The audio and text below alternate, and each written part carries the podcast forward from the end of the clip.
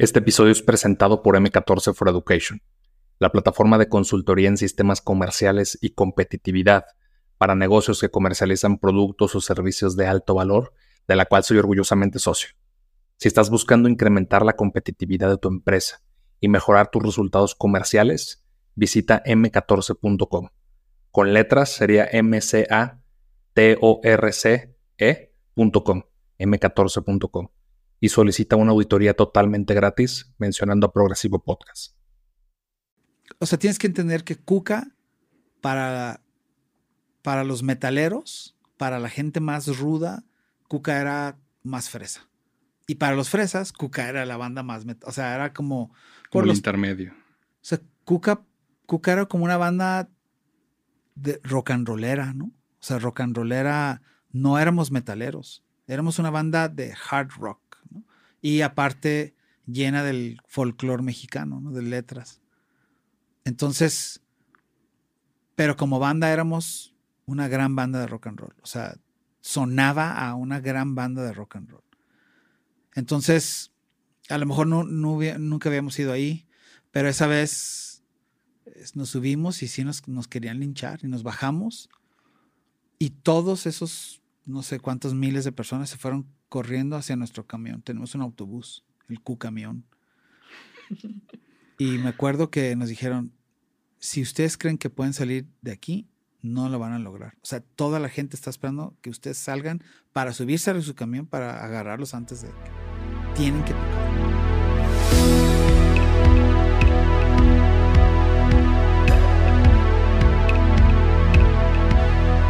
Bienvenidos a Progresivo Podcast una comunidad de éxito donde entrevistaremos a personas destacadas por su mentalidad de grandeza. Aquí compartiremos los retos, sacrificios y victorias que han vivido y que los han llevado a formar su camino de éxito. Yo soy Alberto Larcilla. Y yo Alicia Avellaneda y esto es Progresivo Podcast. Hoy tenemos como invitado a Galileo Ochoa, músico, compositor y productor de bandas como Cuca y Nata, productor de contenidos para ExaFM, MBS Radio en México y Centroamérica. Es actual director general de Boogie Entertainment y director de entretenimiento de Charros de Jalisco. Hoy hablaremos de cómo emprender en la industria de la música, el béisbol en México y cómo ser terco para lograr tus metas. Bienvenidos a un nuevo episodio de Progresivo Podcast. Nos acompaña como siempre Alicia Bellaneda. ¿Cómo estás, Alicia? Excelente. Muy contenta con el invitado de hoy. Muchas gracias por venir. Vale, vale. Un gusto. ¿Cómo, ¿Cómo, estás, Galileo? Bien, muy bien. Gracias por invitarme. Este, a gusto los días aquí en Guadalajara con lluviecita. Este, lo bueno es que llegué antes de que lloviera y espero irme antes de que caiga la Antes de que empiece la lluvia, amigo. No, ya lo invocaste ahorita que dijiste eso. Tormentón ahorita. Es que, esté aquí no hay problema. Hoy estamos hablando de las redes sociales antes de empezar el programa, que no tiene redes sociales, este, y como el impacto, ¿no? Que ha tenido hoy en la sociedad y también pues dentro de la trayectoria que tú tienes, pues que también es bastante importante.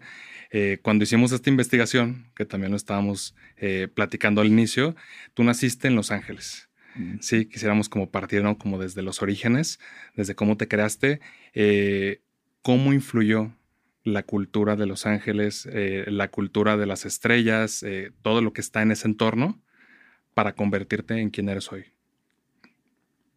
Pues yo creo, me considero mucho más mexicano, obviamente. Tengo más años viviendo en Guadalajara, pero nací en Los Ángeles, eh, vivía ya casi 15 años y me vine para acá. Eh, ¿Qué es diferente en mi vida o qué fue diferente? Creo que la música sí tiene muy marcado en mi juventud y también el tipo de música, ¿no? Que es rock. Eso estaba todos los días en la radio, todos los días entre mis amigos. Era algo fácil de, estaba al, alcance, ¿no? O sea, no tienes que escarbarle para encontrar a Led Zeppelin, por ejemplo. Pero, a diferencia de México, o sea, si, comparamos esas cosas, creo que la pasión y el, el fanatismo era diferente porque cuando ya estoy aquí ya no tener alcance nada.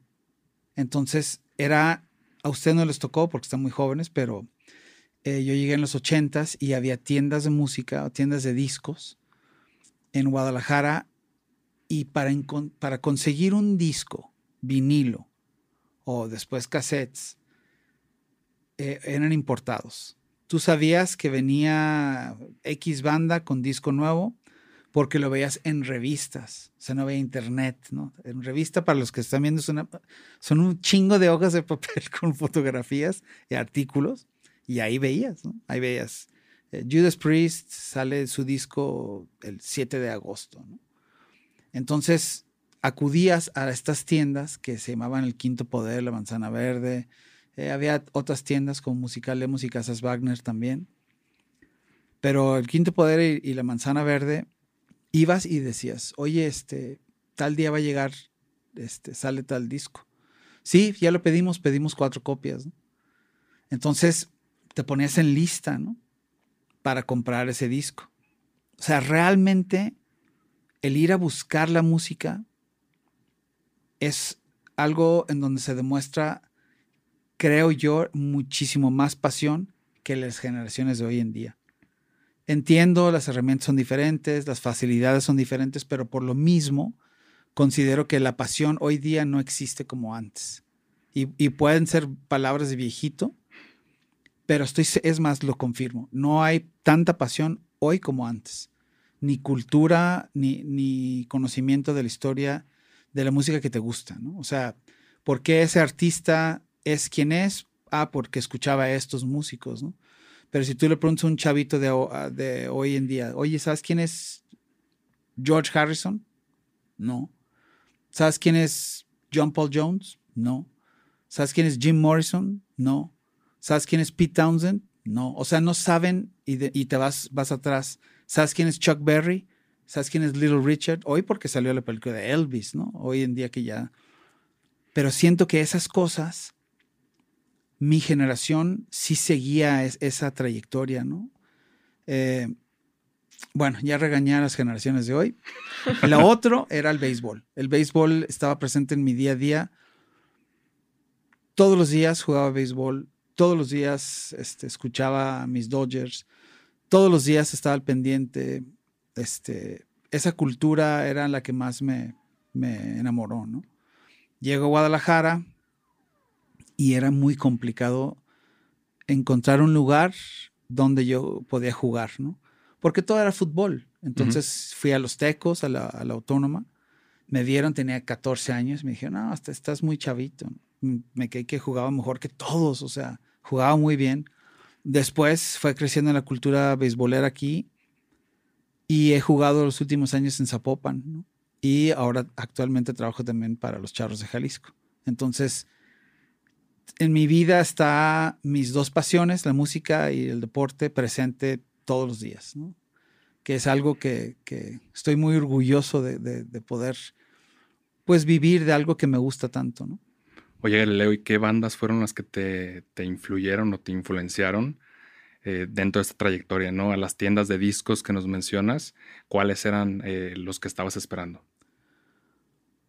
Eh, pues eran, eran grupos que estaban muy de moda, que eran los ochentas, que eran el, metal, básicamente.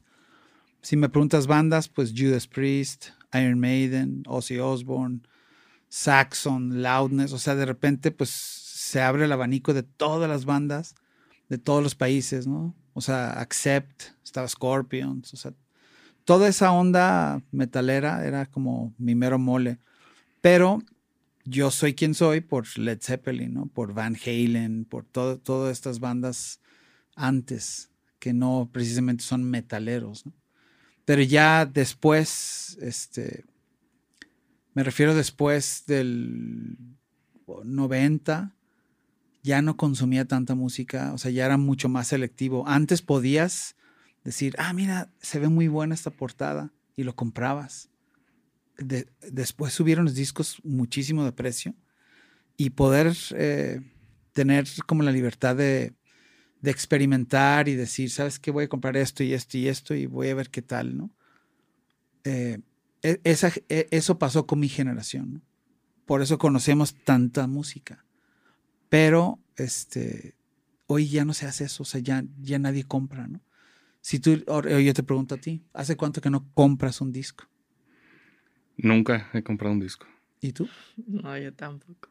Me han regalado, pero yo comprar no.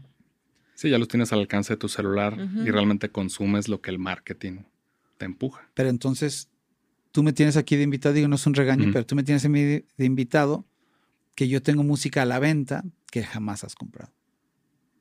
y es donde empieza este rollo de eh, estos gaps generacionales de, no, pues es que no, no entiendo. Es que está ahí.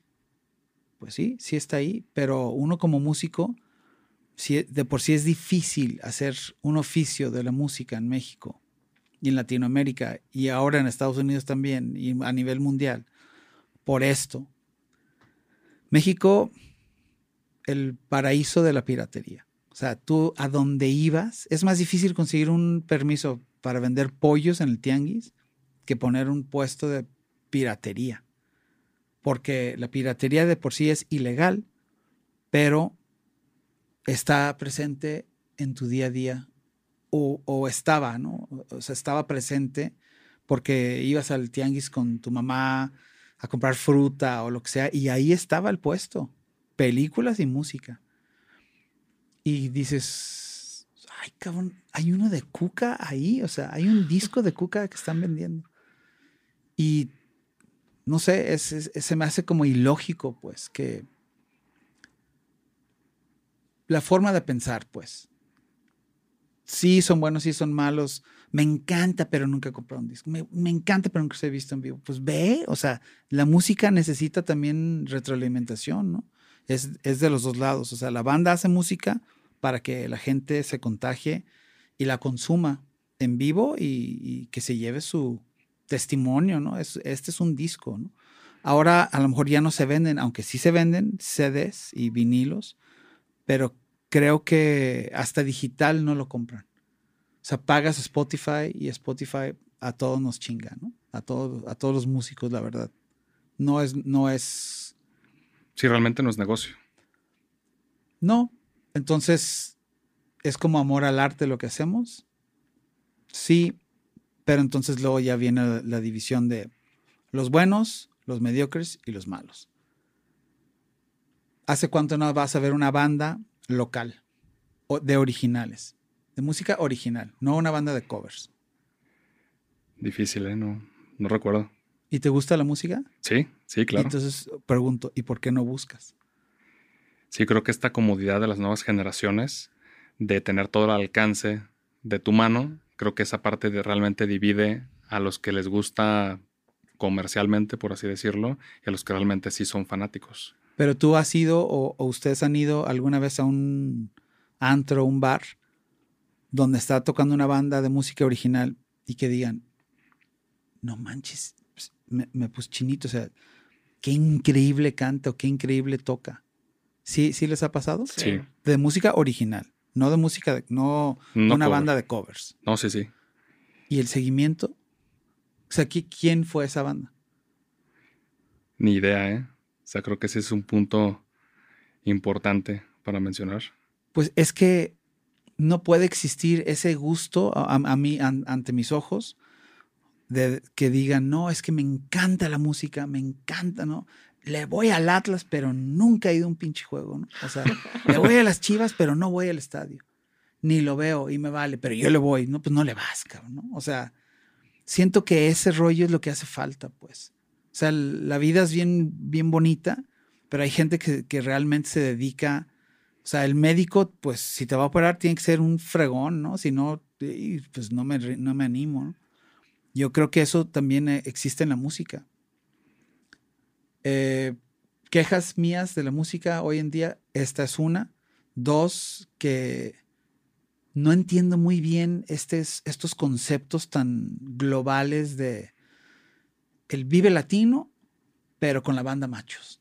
O sea, no, ¿por qué invaden el espacio del rock cuando no lo necesitan invadir? ¿O será que la gente realmente no es tan, tan apasionada con el rock? ¿O que es rock? O sea, ya es un desmadre, pues, o sea. Sí. El saber que vas a convertir un escenario con, con una banda regional, ¿no? Pues yo hago rock para no, o sea, no, no es que esté peleado con eso, pero mi música no es banda regional, ¿no? Yo, soy un guitarrista de rock and roll. entonces, estas cosas sí, sí se me hacen un poco de cruzarse las líneas, pues esta invasión de que antes no se daba. Sí, es un festival y es que te puede gustar de todo. Sí, pero entonces vuelvo a preguntar, ¿y, ¿y consumes de todo? No. O sea, realmente no, no existe. Eh, en la música también creo que es un grave problema que todo es gratis. Mucha gente no va a un concierto porque cuesta. Y entonces la calidad de, estos eventos, si no son el gobierno, entonces disminuye la calidad, ¿no? ¿Por qué? Pues porque no está la gran producción, entonces, no, pues por eso, por eso no voy, pues, apoya las cosas reales, ¿no? Creo que hay muchísimo talento en todas las ciudades en el país. Grandes músicos en todas las ciudades del país. Pero no les damos la oportunidad. Entonces. Oye, ¿y tú no querías venirte a México y tu papá te compró con una guitarra? yo ya tocaba la guitarra. O sea, yo no me quería venir a México y estuve free, free, free en comprar la, que me, o sea, yo quería una guitarra, ¿no? Entonces esa fue una de las cosas que hizo mi papá como para convencerme, ¿no? Para tenerme de buenas. ¿Cuándo empezaste a tocarla?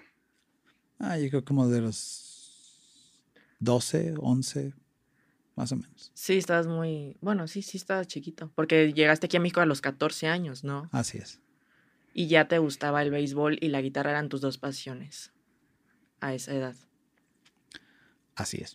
¿Y, tuviste alguna oportunidad para, para, convertirte en beisbolista cuando te dijeron, oye, estás muy joven, lo seguiste intentando? Eh, no. O sea, cuando me vine de, para acá, sí, sí, sí mi entrenador habló con mi papá que, que me dejara ya, que, que, tenía un buen futuro, pero estaba muy chavito. O sea, la verdad es que para llegar a grandes ligas, pues hay que tener un nivel envidiable, ¿no? Sí, son los mejores de los mejores. ¿no? Y si hubieras elegido el camino del béisbol y le hubieras dado prioridad a ese camino versus al de la música, ¿cómo crees que hubiera sido? Yo creo que uno se dio por, por no hacer el otro. O sea, yo, yo, creo que no hablaba muy bien español. Mm, tenía, tenía familia aquí, pero no, no muchísima. Todos mis amigos estaban allá. Entonces, cuando llegué, lo primero que hice es, o sea, mi mejor amigo se convirtió en la música, ¿no? Claro que me fui haciendo de amigos, este, hice unas bandas, aprendí, pues aprendes, o sea, aprendes a tocar tocando con otros músicos. Es, la forma, creo, más eh, efectiva de, de, tener un resultado, ¿no? O sea, encerrar en tu cuarto todo el día no, no, no, Sí, o sea, ves como un músico que es muy fregón y dices, oye, hay que juntarnos y cuando tocamos, ¿no? Ni, ni, ni siquiera tiene que ser fregón. O sea, está muy... O sea, tú y yo nos podemos poner de acuerdo en que vamos a sacar tal canción eh, el mañana. Y como era de oído, o sea, literal era poner la aguja en, en, el vinilo y aprender, o sea, escuchabas y tratabas de replicar lo que escuchabas. Entonces, tu forma de replicarlo puede ser diferente a, mi forma, aunque no esté mal ni la tuya ni, la mía. Pero el, el, después juntarnos y decir, a ver, ¿cómo estás haciendo eso? ¿no? Que no suena mal, o sea, suena igual, pero yo no lo hice así. Entonces te, vas dando cuenta cómo tú percibes algo eh, o cómo se te acomoda más fácil por, por, por tus dedos en, en, el diapasón de la guitarra. Yo, yo creo que esa convivencia es lo que no tiene precio, pues. O sea, ahí es donde aprendes muchísimo. El estar viendo a alguien tocar es muy, muy, muy importante. Y tocar en vivo, ¿no? Es la forma más, tocar en banda. Porque en México no somos buenos para trabajar en equipo. Pero un grupo es un equipo, ¿no? O sea, si el baterista no anda bien, o si el cantante no anda bien, o alguien falla, pues ya se, no funciona. Eh, horarios, ¿no? todas estas cosas, ¿no? Tienes que llegar a tal hora, vamos a enseñar a tal hora, eh, tu, batería se le rompió un parche o está mal. O sea, todas estas cosas son trabajo en equipo. Y confiar, ¿no? Hay que confiar en tus compañeros. Eso es básico. ¿Todavía recuerdas cómo fue tu primer concierto? Eh, recuerdo dónde fue mi primer concierto. fue en un lugar que se llamaba Buffalo Rock, que está por López Mateos, a media cuadra antes de la Minerva. Ahora es creo un consultorio de, de dentistas. Eh, era en un segundo piso. Ahí toqué por primera vez. No me acuerdo si tocamos bien o mal. Solo me acuerdo que era mi primer concierto y creo que le abrimos a Exus, si no, si no mal recuerdo. Exus era una banda muy importante de los ochentas de metal, tipo Motley Crue, hace cuenta. Y pues así me, me acuerdo. ¿Eso es lluvia, lo que sé? Sí, Lluvia. te dije Yo. que la invocaste. Es que, ¿sabes qué? Tú no saliste, pero había muchísimas nubes. Ah, sí. O sea, Sí. ya sabía. No, yo llegué con el sol brillante. Ahorita que salga, ya el diluvio. Sí, ahí fue. Eh, Fue como en el, no me acuerdo, 94 o 95. Y tenía una banda que se llamaba Soldier, como soldado en inglés. Y tocaba Javier Toledo la guitarra. Javier Toledo hasta el día de hoy es mi hermano mayor, mi mejor amigo, mi... Él me enseñó muchísimas cosas, ¿no? Muchísimas cosas de tanto en guitarra como en producción. Eh, cómo, cómo entender o, o visualizar algo, cómo saber cuando algo, o sea, ejemplos de nuestros maestros, ¿no? De nuestros ídolos y cómo aplicarlos, ¿no? Mira cómo está haciendo eso. Él, él me llevaba como cinco años. Tenía como un ojo más crítico. Pues era eso. más grande, ¿no? Era más grande que yo. Digo, me ganaba como cinco o seis años a lo mejor. Entonces, cuando tú te estabas ya desarrollando en la música, ¿tú lo veías al principio como algo en lo que te pudieras desenvolver profesionalmente? O sea, ya tenías como una visión de yo quiero llegar a tal lado, porque estuviste en muchas bandas también. Nunca, nunca este, tuve como una meta específica. Nunca dudé.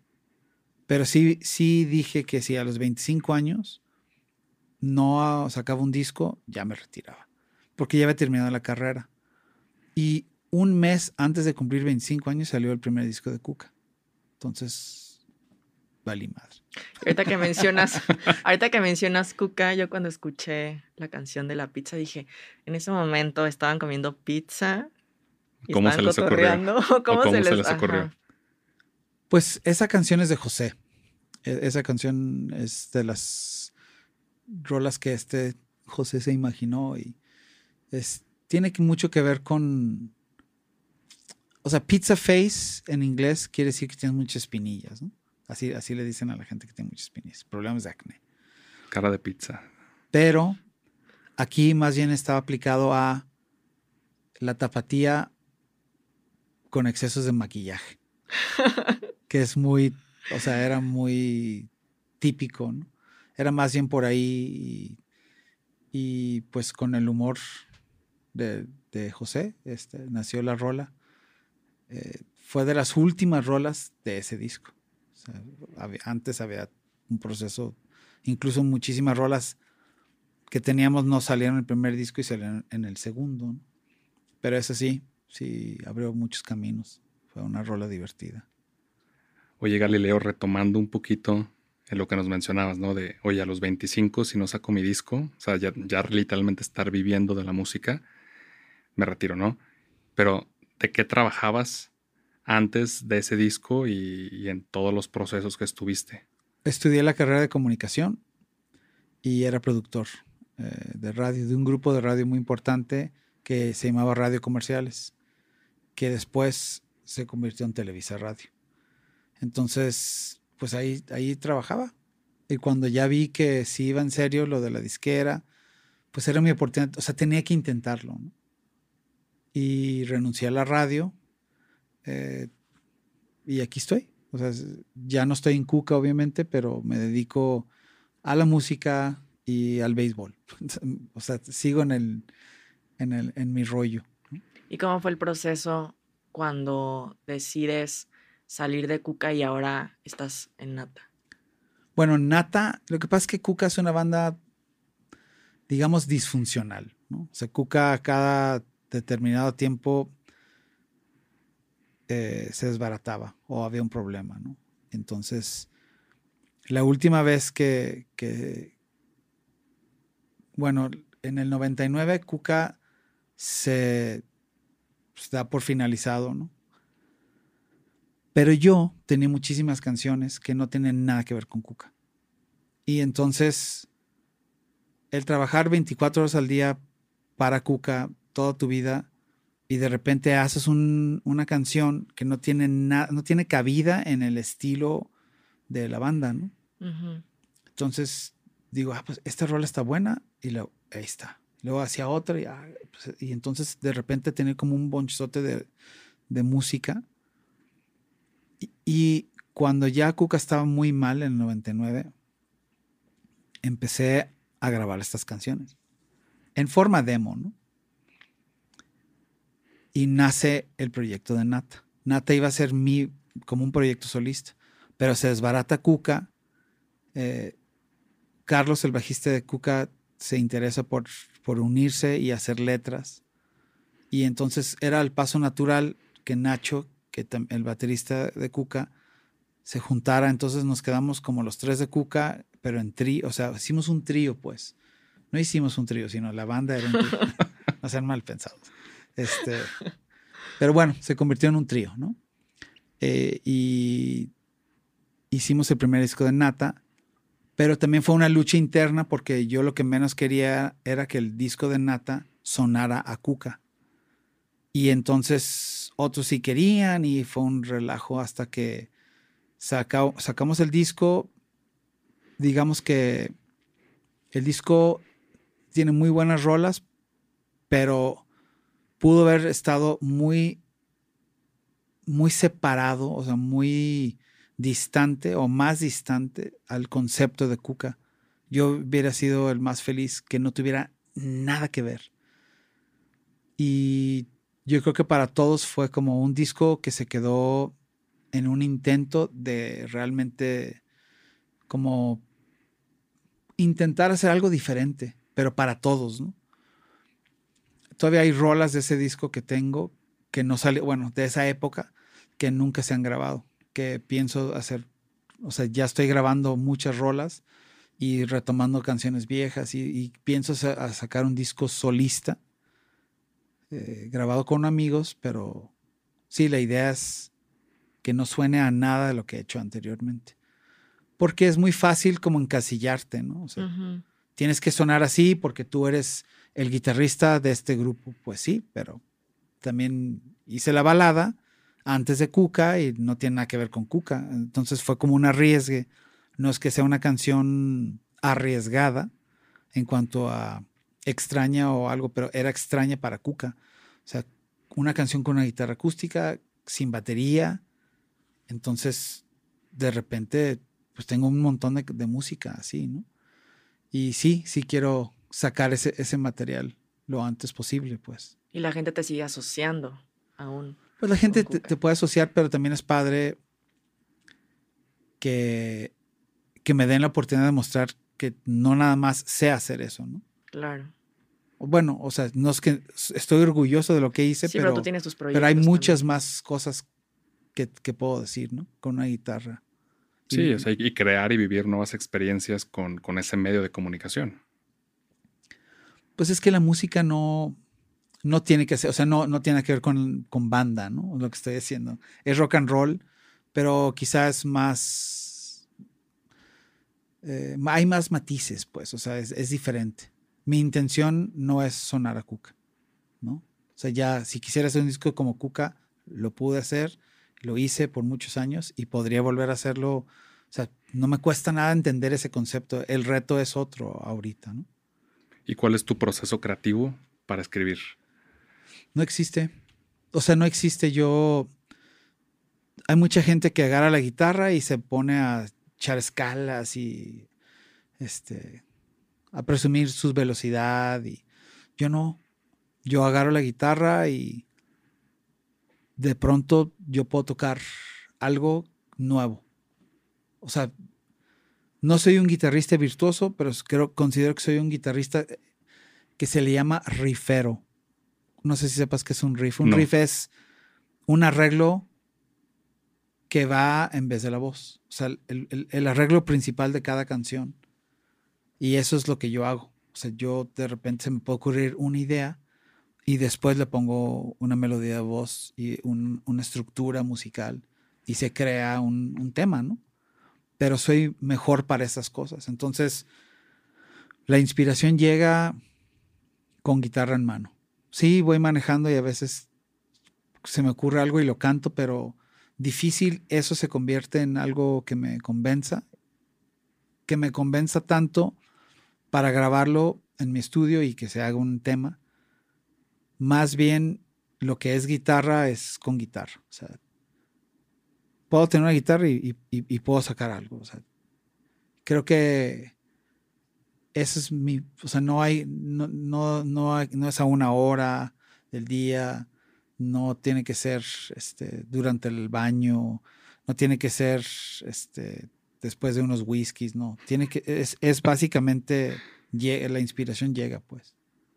Entonces, no, no, no, yo te, te pude haber choreado y decir, no, es que mira, yo una vez iba en un avión y saqué la guitarra. En ese momento. Sí. No, no, o sea, la inspiración no, no, no avisa. Más vale que cuando llegue tengas un teléfono a la mano que pueda grabar esa idea para que no se te olvide. Eso es lo, importante. ¿no? Ya tienes mucho material pregrabado también de todo lo que... Sí, hay, hay, ideas muy buenas y hay ideas muy malas. Bueno, buenas y, buenas y no buenas, ¿no? Este, la música también es maravillosa porque el trabajar con, con personas que admiras, que te pueden sorprender, que aman la música igual que, uno, te da la oportunidad de sorprenderte. ¿no? O sea, yo puedo, yo puedo hacer una canción, se la muestra Gustavo, el vocalista de Nata, que es un extraordinario cantante, ¿no? Aparte de ser un súper tipo, un gran amigo, el talento que tiene él como cantante y que él escuche lo que tú hiciste y luego lo escuchas cantarlo y dices, ay cabrón, o sea, yo lo canté y pensé que estaba bien, pero él lo lleva a un nivel superior, ¿no? Igual, enseñarle una idea que yo tengo a aquello, el bajista Nata, y que aquello lo escuche y que me diga, oye, mira, se me ocurrió esto y, y encaja perfecto. Y Cristian igual en la batería, entonces se va haciendo como, como trabajo de grupo, ¿no? Y eso es algo que pues no tiene, no tiene precio. O sea, el, ver como una, una canción de la nada nace y termina siendo esto, es, es una experiencia increíble. ¿Y cómo has, cómo ha sido para ti llevar, por ejemplo, digo, aparte de, tu trayectoria en la música, creo que en un escenario, pues uno tiene un personaje, ¿no? Fuera del, del escenario, ¿cómo ha sido para ti como a veces tener altibajos como cualquier persona, pero aún así tener que subirte a un escenario o a veces ir a un lugar que no querías ir. Eh, ¿Cómo ha sido para ti esa parte? Yo creo que, o sea, nunca me he disfrazado para subirme a un escenario. Nunca me, no tengo vestuarios, ¿no? Digo, igual una playera esta. Antes usaba shorts, porque me encantan los shorts. Entonces decía, ay, me vale más, me voy, a subir a tocar con shorts, ¿no? Creo que nunca hemos, en ninguna de las bandas donde he estado, hemos intentado crear un personaje para el escenario. Hay gente que me conoce y dicen que me transformo cuando estoy tocando. Nada es antinatural. O sea, si me muevo extraño o hago muecas. Es auténtico. Lo, sentiste en ese momento. ¿Cómo? Lo sentiste en ese momento. Pues ni me doy cuenta. O sea, si se me sale la baba y estoy tocando, ni me doy cuenta. O sea, no. Yo creo que es una zona de, de deleite, ¿no? Que algo que te gusta mucho, pues. Es como, no sé si a ustedes les guste jugar fútbol o hacen algo, pues desde ir al boliche, ¿no? Pues a lo mejor tu forma de ir al boliche eh, y, tirar, y tirar o pues es, es, diferente que la de él, ¿no? O sea, cada quien tiene su estilo y su forma de, enchuecarse y de, hacer muecas y, y reírte, ¿no? Yo, yo creo que no es un momento, o sea, no, no estoy pensando en cómo me estás viendo, sino estoy pensando en no cagarla. ¿no? Estoy tocando decir, ay, güey, no la Está, está a difícil cagar, güey", esto. ¿no? Hay, hay, hay momentos difíciles, ¿no? En un escenario. Que no escuchas bien. O que no escuchan bien la banda. O, o sea, he vivido todas las situaciones que te puedes imaginar. O sea, estar en un escenario y que la luz así se baja. Y dices, ¿qué está pasando, cabrón? O sea, ¿qué es, ¿por qué estoy tocando en este lugar? Qué chafa, ¿no? O sea, qué chafa que no puedas tocar porque se está bajando la luz, ¿no? He tocado en lugares en donde está llenísimo y dices, ¿está lloviendo? No, es tanta gente, tanto sudor y vapor, así un, que dicen, puedes decir, qué asqueroso, pero prefieres ver el lugar lleno así, que sí, no hay aire acondicionado, sí, o sea, hemos, hemos vivido como, o sea, los músicos que considero que hemos pagado el derecho de piso, porque hemos, nos hemos aventurado a pisar muchísimos escenarios en todo el país. Los más maravillosos y los menos maravillosos, ¿no? Entonces, ¿Cuál ha sido como tu peor experiencia en un escenario? mi peor experiencia en un escenario fue con Cuca en algún, en algún lugar cerca de la Ciudad de México, como en los alrededores, que tocamos en un festival y literalmente nos querían linchar. Nos querían linchar antes de subirnos a tocar. Pero, o sea, era un, era un festival donde tocaron varias, varias bandas. Pero no los iban a ir a ver a ustedes también. O sea, no sabían que ustedes iban a estar No, ahí. sí, pero como que era más la banda de ahí, la banda, la gente que iba al concierto. O sea, tienes que entender que Cuca, para, para los metaleros, para la gente más ruda, Cuca era más fresa. Y para los fresas, Cuca era la banda más... met- O sea, era como... Por el intermedio. o sea, Cuca, Cuca era como una banda de rock and rollera, ¿no? O sea, rock and rollera, no éramos metaleros, éramos una banda de hard rock, ¿no? Y aparte llena del folclore mexicano, ¿no? De letras. Entonces, pero como banda éramos una gran banda de rock and roll, o sea, sonaba a una gran banda de rock and roll. Entonces, a lo mejor no, nunca habíamos ido ahí, pero esa vez nos subimos y sí nos, nos querían linchar y nos bajamos y todos esos no sé cuántos miles de personas se fueron corriendo hacia nuestro camión. Tenemos un autobús, el Q-camión. Y me acuerdo que nos dijeron, si ustedes creen que pueden salir de aquí, no lo van a lograr. O sea, toda la gente está esperando que ustedes salgan para subirse a su camión para agarrarlos antes de que tienen que tocar. Entonces, volteé a ver los demás y, y decíamos, ¿qué vamos a hacer? Subimos, nos aventaban cosas, hasta que de un de repente, esto es en serio, ¿eh? la gente se abrió, o sea, como un semicírculo enfrente del escenario. Entonces dejaron de aventar cosas, como la segunda rola. Entonces volteo y veo un- una persona sin camisa, todo tatuado, con mohawk, y estaba ahí. Entonces de repente alguien se quería pasar y nomás le hacía así. Pues resulta que era como el mero, mero, mero de esa parte, de, de esa zona. Y su novia era fan de Cuca. Y ella dijo, oye, ¿por qué no nos dejan tocar? Yo, yo vengo a ver a Cuca, a mí me encanta. ¿Te gusta? Y él nos salvó la vida.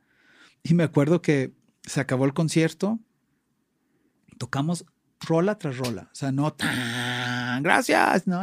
Y en ese, la sacaba la pinche canción y empezábamos otra. Todas pegaditas para irnos, porque era, neta era, o sea, estábamos en, en serios problemas. ¿no? Se acabó el concierto, subimos al escenario y nos dice nuestra manager, los quieren conocer. Y nosotros, no, vámonos ya. No, no, no, no, no. Los quieren conocer y lo tienen que conocer. Gracias a él, ustedes tocaron. ¿Vieron que se abrió? Sí, ah, pues él es. Que se pase, o sea, estuvo con nosotros ahí. No, le dimos las gracias como un millón de veces. Se fue surtido de playeras de Cuca, de todo, de todo, el, de todo el promo que había. No, no, no, no. Ahí sí pensé, ya valió más. Ya valió madre. O sea, ya, ya quedamos ahí. No, no veía forma, o sea, estábamos en lejos de la ciudad. Y es enorme la Ciudad de México y todo su estado de México, ¿no? No me acuerdo ni cómo se llama el lugar, pero sí estuvo de dar miedo esa vez. Porque pues vas a tocar, ¿no? O sea, no... No esperas que pase eso. Ni vas con bandera política, ni vas con nada, o sea, y vas a tocar tu música, pues. No, no, no, no ibas a hablar mal de nadie, ni... Entonces te subes a hacer tu, tu chamba, a divertirte y pues al principio no, no se pudo y ya después se pudo. Y ya, todo bien. Pero sí, sí había un poco de preocupación. Digo, ahorita ya lo recuerdas con, con gusto. Pues con gusto no, simplemente es una experiencia vivida, ¿no? Que no se te va a olvidar, ese, ese concierto sí no, se olvida. Hay muchas más cosas, ¿no? Hay cosas muy buenas también. Pero, en fin, o sea, la música es, es mucha satisfacción para el músico, ¿no? Y supongo que cuando hay un, una química con el público y, existe este, esta relación de, energía que se da, eso también se nota, pues. Se nota cuando la gente está prendida y, y también te contagia. Y te contagia de una manera inexplicable, pues. Pero esa es la música. Eso, eso, es, eso es algo increíble. También contagia que Manny Rodríguez haga un home run en la última entrada y ganes, ¿no? Y te contagia, pues. O sea, eh, eh, hay muchas cosas que me dan mucha alegría, ¿no? En la vida. Oye, Galileo, ahorita conectando el tema con, con el béisbol, ¿en qué momento retomaste Digo, porque ahorita participas con Charros principalmente, pero también tienes participación con algunos otros equipos. ¿Cómo volviste a conectar de la música al béisbol? Pues, ¿cómo? Suerte. Salgo de Cuca en el 2014 y me entero que existe el proyecto de los Charros de Jalisco, que es el equipo de béisbol aquí en Guadalajara. Entonces, es más, Anuar Anwar, que me invitó hoy con ustedes, él y yo estábamos en charros. O sea, yo primero contacté a Anwar para ver con quién tenía que hablar. Y ya me, presenté con los dueños, les presenté un, plan de entretenimiento y armé un equipo eh, de gente muy profesional que dimos apoyo a todas las necesidades del entretenimiento vas aprendiendo porque no te imaginas que existe esta necesidad más esta, más esto, más esto. O sea, era como empezar de nuevo, pero dentro de algo que, que realmente te gusta. Lo más chistoso es que la mayoría de las personas que trabajan en el béisbol, muchos no sabían de béisbol. O sea, no, no, no saben las reglas o no saben esto, pero son excelentes este, diseñadores o o ingenieros o lo que sea, pues, o sea, armamos un equipo y les tenía que explicar muchas cosas. Ahora ya son todos unos expertos y, la pasamos muy bien. Pero sí, sí te unes a la victoria. Si, si gana tu equipo, o yo no tengo nada que ver. Hay algo que es muy importante saber no hay nada que yo pueda hacer para ganar. O si yo creo eso, está bien, porque hay gente que realmente cree que puedes hacer la diferencia. O sea, mi chamba que es que la gente que vaya al estadio se divierta, que el niño de cinco años aguante cuatro horas divertido, que Charros tenga la infraestructura de un entretenimiento bonito, de, cosas para niños y para un ambiente familiar, en donde puedes ir como mujer y saber que te van a respetar, ¿no? Y puede ir la familia y se la va a pasar muy bien. Y van a comer, y van a ver el chango, y van a bailar, y van a contagiarse por esto y esto y esto de, de, de buena onda, ¿no?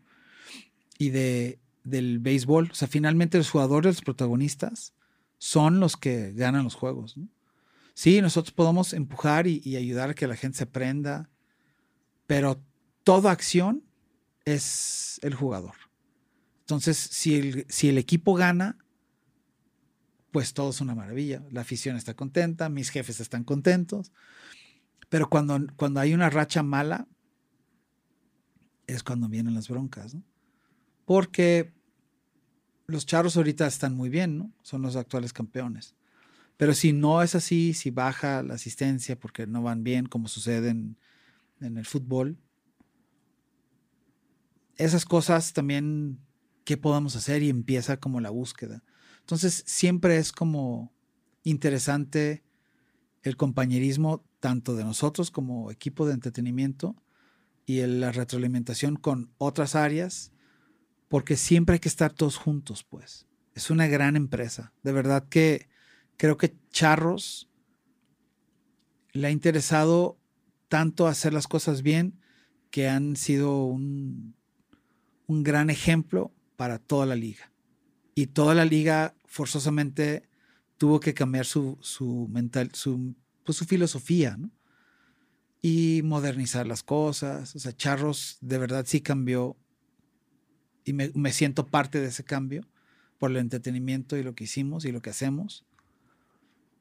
Eh, en, en, eso, pues. Es, es un entretenimiento familiar.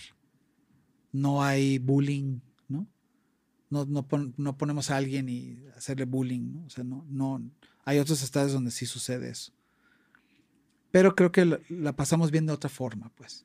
Somos de los pocos estadios o equipos que tenemos un entretenimiento brandeado nuestro. O sea, hay cosas nuestras hechas para nuestro equipo, por, por mí y por mi equipo. Y entonces creo que esas cosas de alguna forma es, es, muy importante. O sea, se respeta mucho el juego, pues. Y pues como me encanta, pues yo feliz de la vida. ¿Y ha habido algún momento en los proyectos que has tenido o que has sacado en el que te haya dado miedo o te hayas sentido vulnerable o no hayas creído en ti mismo? Sí, pues yo creo que en todos. O sea, eh, la duda, tú puedes hacer las cosas bien y tienes que confiar en ti.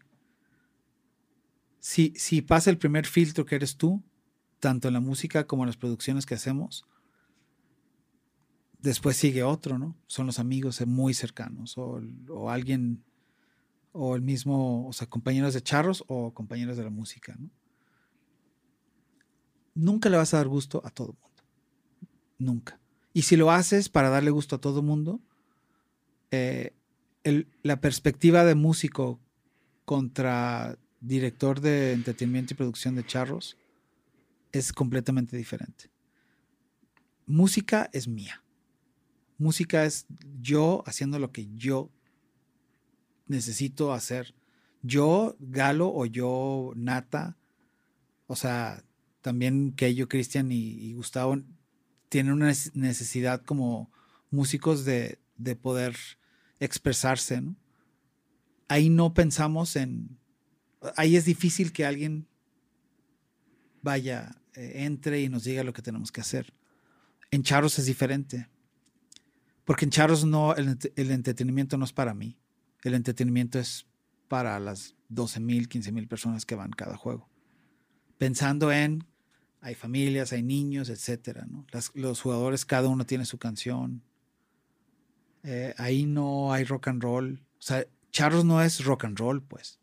Charros es Charros. Charros tiene una, identidad que hemos ido tratando de cambiar y diferenciar. Eh, Charros es el único equipo de la Liga Mexicana del Pacífico que no es del norte, ¿no? O sea, eh, Sinaloa tiene su, su, pues sus tradiciones súper marcadas, increíbles, Sonora, Baja California, pero en Jalisco también tenemos las nuestras, ¿no? Entonces, ¿cómo podemos diferenciarnos de los demás? Y es una búsqueda, ¿eh? porque lo que puedes pensar que va a funcionar no, va no, no siempre funciona, pues. Pero ok, no funcionó, vamos con otra cosa, ¿no? O escuches al compañero que tiene otra idea. Entonces, creo que a diferencia de otros estadios, nosotros, nuestra prioridad es el, deporte, el juego. ¿no? O sea, si tenemos el respeto hacia el juego, todo lo demás es, y se enfrenta con calidad. ¿no? Creo que estamos haciendo bien las cosas. Eh, hay continuidad, yo ya tengo nueve años ahí. Me encanta, de verdad me encanta, lo disfruto muchísimo. Tengo una buena relación eh, con jugadores, con, con mi equipo de, trabajo. Hay un compañerismo excelente y hay mucho respeto. Entonces creo que es lo más importante, pues. O sea, no, no se trata de tener la palabra absoluta, ¿no? Es si es lluvia de ideas y cero gritos, ¿no? porque eso, eso no está bien. Oye, Galileo, ¿y cómo ves eh, el béisbol, cómo ha progresado? También desde la llegada de Charros y desde la llegada de otros equipos y de un poco más de profesionalización de la liga. ¿En qué momento crees que está el béisbol en México? Eh, creo que está progresando. Creo que hay ganas de hacer bien las cosas. Creo que Charros es el gran ejemplo a seguir en muchísimas. O sea, de verdad, Charros cambió eh, todo. El marketing. Charros cambió la experiencia de ir a un estadio. Eh, de tener una tienda increíblemente bonita en donde hay este, exhibido los productos de una manera, ¿no? De darle la importancia a esas cosas, ¿no? De, del brandeo en el estadio, ¿no? de la experiencia de ir al estadio, de sentirte seguro, ¿no? Porque sabemos que a veces es un poco hostil un, un, ambiente y más para una dama ir a un estadio y que te diga tu pareja, oye, pues quiero ir al baño y estás en el clásico y dices, chingues, pues, pues ni modo, va, o sea, te acompaño, ¿no? O o puedes decir, no te acompaño y sabes lo que... No, no, pues ve tú, ¿no? Pero, pero e, eso es como... Eso no, eso no pasa en, en Charros. Creo que hemos logrado eso, pues. O sea, la gente que va, creo que es muy, es muy respetuosa, pues. Y hay muchas cosas que hacer. O sea, hay, muchas cosas que hacer, es, es más amigable. Los tiempos son diferentes. En el fútbol son 45 minutos y estás viendo el juego 45 minutos. O sea, aquí hay una entrada, luego hay un entre inning donde está pasando algo. O sea, los tiempos son muy diferentes en el béisbol. En el béisbol hay muchísimo que hacer. Es un reto. O sea, es, es mucho más complicado, creo yo, por los espacios y cómo tener a la gente entretenida. Repito, sí que... desde un niño hasta, hasta el gran conocedor, ¿no? Sí, que todavía hay una labor de evangelización de los equipos para que, porque al ser un país de fútbol, pues están habituados, como bien mencionas, a los tiempos y a las formas. Es un país de fútbol, pero no en todas partes. ¿eh? O sea, en Mochis no es, no es, un país de fútbol. O sea, no, Sinaloa, el béisbol rifa. Y hay grandes peloteros que han salido de ahí. Y en Baja California, o sea, Tijuana, Mexicali. O sea, el béisbol es muy fuerte, pues. Y en Jalisco hay muchas ligas y hay grandes peloteros. Pero tuve la oportunidad de trabajar en, Veracruz.